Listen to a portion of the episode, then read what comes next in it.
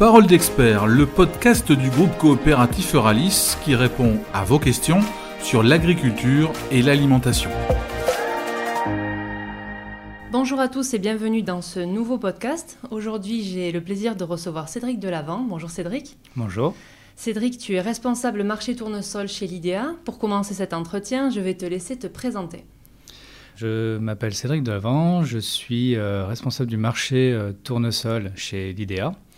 Depuis que j'étais euh, étudiant, je voulais deux choses, travailler un dans les semences et deux à l'international. J'ai pu réaliser mon premier souhait euh, en 2008 en intégrant l'équipe euh, commerciale d'Euralis Semences, où je, m'occupais des, des, clients Semences de France. Trois ans après, j'ai intégré l'équipe export en tant que chef produit sur l'export. Euh, il fallait penser qu'à l'époque, euh, c'était le, les débuts des, filiales à l'étranger, en Roumanie, en Hongrie, en Russie, en Ukraine. J'ai pris part à cette, aventure et en développant, développant les marchés tournesol et en supportant les, les, équipes locales. Donc aujourd'hui, tu es responsable marché tournesol, comme tu le disais en introduction. Euh, est-ce que tu peux nous expliquer en quoi consiste ton poste? Alors c'est un, une fonction euh, très variée. Je dirais déjà, il faut, considérer la fonction comme étant un, travail d'équipe. Donc je fais partie de ce qu'on appelle la business line euh, euh, oléagineux, qui est intégrée au marketing. On travaille beaucoup en binôme avec mes collègues de la technique et on est aidé aussi par un, planeur qui, qui, nous aide dans l'interaction avec les commerciaux. Nous sommes aujourd'hui en tournesol 3 euh, responsable de marché, deux en France et un qui est en Russie. Euh, donc c'est vraiment une fonction internationale. C'est euh, notre territoire, c'est principalement l'Europe, Russie, Kazakhstan compris. Et des fois, on peut intervenir sur d'autres pays, d'autres continents. Donc la fonction, il y a plusieurs interactions. C'est-à-dire qu'on est en charge du portefeuille, premièrement. C'est-à-dire qu'on doit s'assurer de que notre portefeuille est, parfaitement efficace et répond à toutes les demandes du marché. On doit aussi euh, répondre, euh, analyser les marchés, justement, analyser euh, quelles sont les demandes, quelles sont les futures tendances, comment on va évoluer le marché, pour intégrer ça dans nos réactions de portefeuille, dans nos actions commerciales. Donc on est une interface qui doit à la fois apporter la technique, répondre à une technique et apporter la cohérence avec le marché.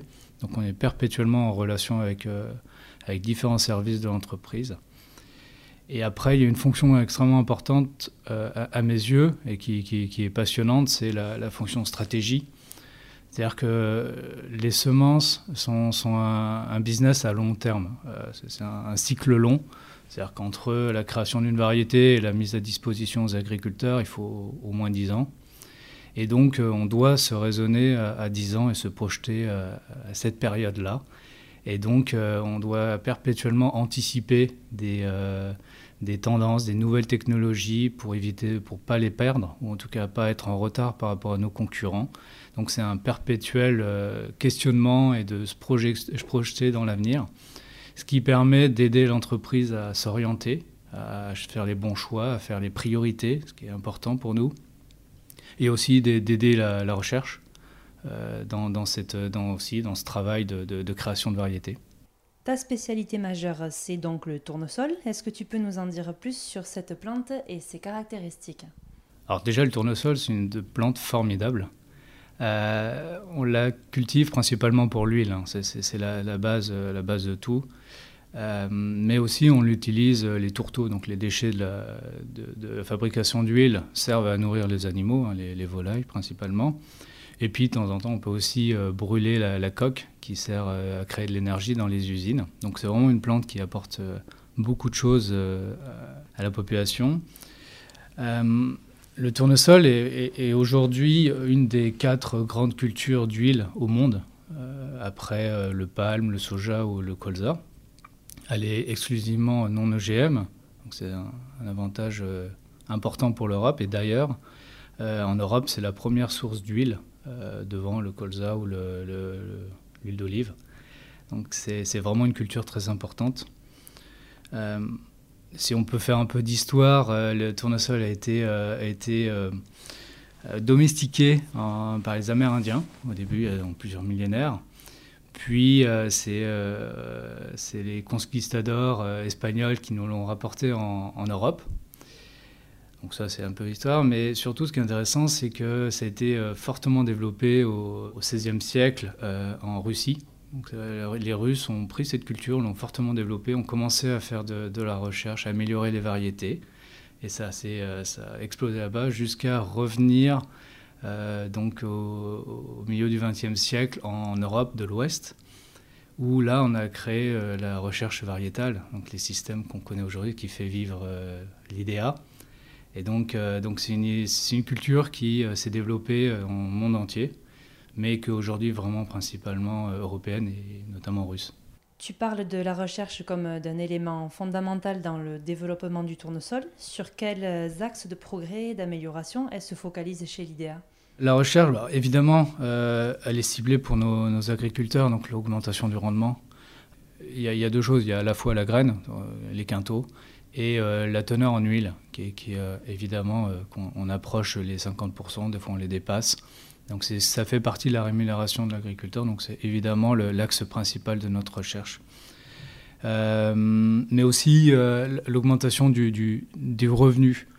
Euh, par exemple, on peut apporter des technologies comme l'oléique, euh, qui est en fait un acide gras euh, spécifique qui est meilleur pour la santé, qui apporte des, plus-values à l'industrie et qui, du coup, apporte une rémunération supplémentaire à l'agriculteur.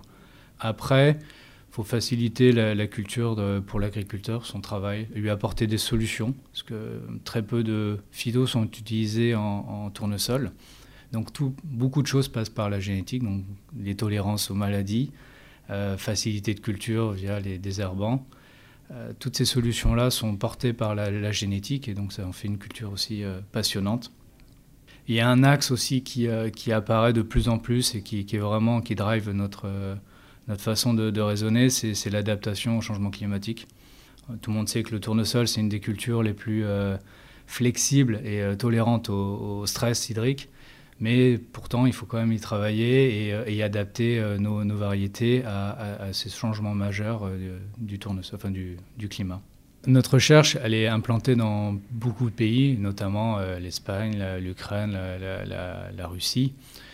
nos marchés, le tournesol est aujourd'hui en Europe à trois quarts des surfaces sont faites en Ukraine et en Russie.